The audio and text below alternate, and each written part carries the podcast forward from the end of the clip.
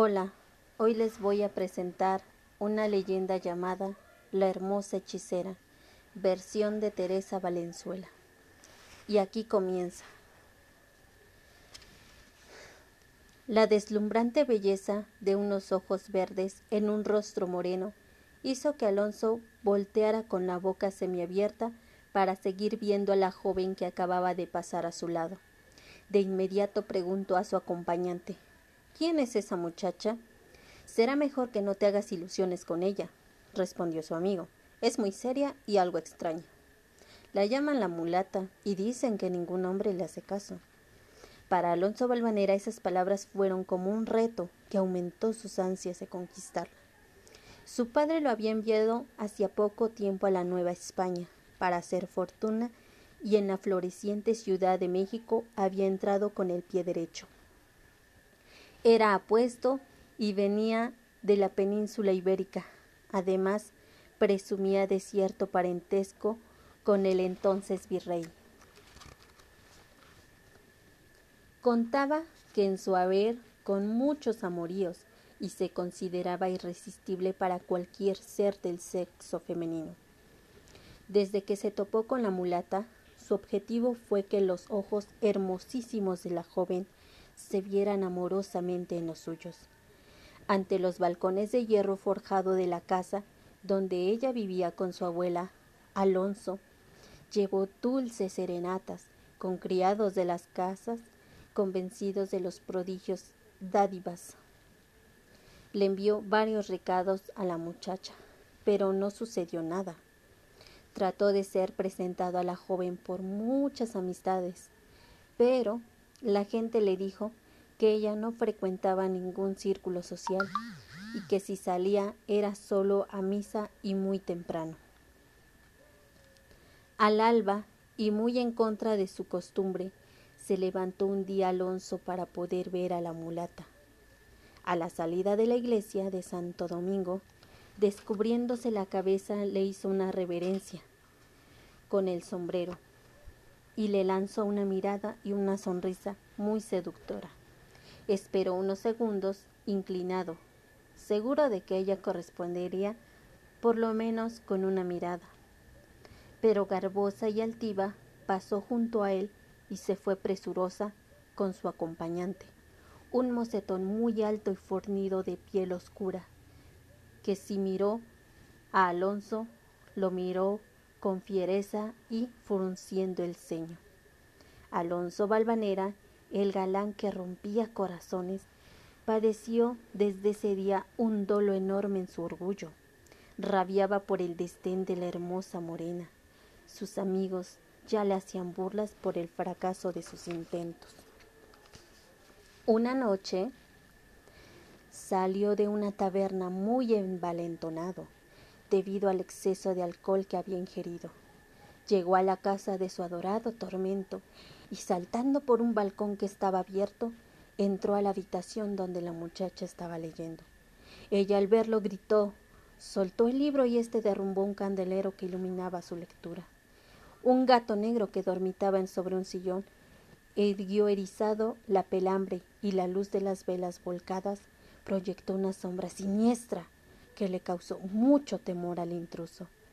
Esto y el rumor de criados que ya acudían hicieron que Alonso saliera rápidamente de la misma forma en que había entrado.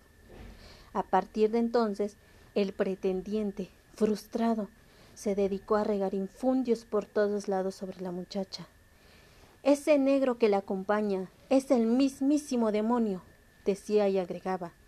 Y ella es una hechicera igual que su abuela.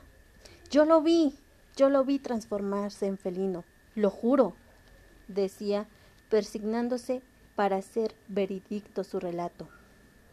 La abuela de la mulata, doña María Ignacia, era una anciana apacible y bondadosa que ayudaba a cuanta gente podía y como sabía de las virtudes de las plantas, a veces daba a las personas enfermas pomadas, empastos y cocimientos de hierbas para curar sus dolencias.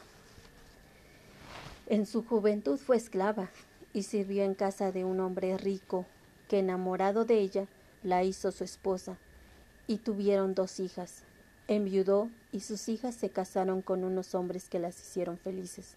María Ignacia fue abuela de una linda niñita y de un varón, pero sus hijas y sus maridos de éstas fallecieron por una epidemia de tifo y quedaron al cuidado de sus nietos. La mulata y su primo, aquel muchacho fortachón de hermosa piel oscura que recientemente había llegado de Veracruz, donde atendía el negocio de su abuela. Los chismes que iniciara Alonso con respecto a la familia resbalaron como serpientes de boca en boca hasta los largos oídos de la Santa Inquisición. En aquella época, la Iglesia católica tenía esta vergonzosa institución para juzgar y castigar severamente cualquier acción que afectara sus intereses. Cualquier persona, pobre, rica, plebeya de la nobleza, estaba expuesta a caer entre las garras de este tribunal. También podía ser acusada anónimamente y en muchísimas ocasiones fueron denuncias a personas inocentes por venganza personal o incluso perdieron sus bienes. A las tenebrosas cárceles de la Perpetua, situadas en lo que hoy es la esquina de Venezuela y Brasil, fueron llevados aquellos dos jóvenes y su frágil abuela, que falleció después de unos días de reclusión en la insalubre mazmorra a la que fue confinada. El joven, a pesar de su fuerza, no pudo sobrevivir, luego de haber sido atormentado en el potro, infame instrumento de tortura en donde le jalaron los brazos y las piernas hasta descoyuntarlo, mientras lo presionaban sus verdugos diciéndole Tú eres Satanás, confiésalo, negro inmundo. Cuando la muchacha supo el terrible fin de sus únicos familiares en el mundo, los seres más queridos de su vida, no lloró, ya no tenía lágrimas. Su dolor era inconmensurable. Pidió un sacerdote para confesarse. Y cuando éste llegó a la inmunda celda, la muchacha le dijo Me han acusado de algo que no soy, pero ahora voy a hacerlo. El tono de su voz, la determinación que habló, y la mirada en que había en sus ojos asustaron al fraile, que retrocedió temblando y salió del calabozo murmurando oraciones. Al día siguiente, un carcelero escuchó extraños ruidos en la celda y al asomarse por la mirilla de la puerta vio que la joven dibujaba un navío con una piedra filosa sobre una de las toscas paredes. Delineaba con habilidad las pequeñas velas con dos palos era un bergatín goleta. Realizando con tanta perfección, el hombre murmuró asombrado.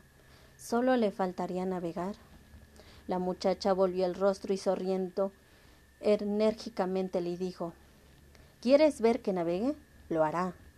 Después, sin dejar de mirarlo a los ojos, se acercó a la puerta y dijo Imagina tú el mar. El custodio no pudo resistir la mirada de la joven y cerró sus ojos, porque lo deslumbró la intensidad de una luz que emanaba de ellos. Al abrirlos, la muchacha ya no estaba, ni el hermoso navío dibujado sobre la pared. Había desaparecido. Solo escuchaba el rumor del agua, como una sola rompiéndose sobre el casco de una embarcación. Se hizo una investigación se interrogó exhaustivamente al carcelero. Y una y otra vez repetía angustiado lo que había sucedido. Desapareció, se fue su embarcación. Y aunque se sospechó que el carcelero la había dejado escapar, no se tenían pruebas ni nada que pudiera acusarlo. Por su parte, el infame galán Alonso Valvanera fue recluido en un hospital para enfermos mentales, pues se la pasaba diciendo con ojos desorbitados que un enorme gato negro lo perseguía. Además gritaba y manoteaba, pidiendo que le quitaran a la fiera de encima, sin que nadie pudiera ver nada. Y esta fue la leyenda de la hechicera más hermosa.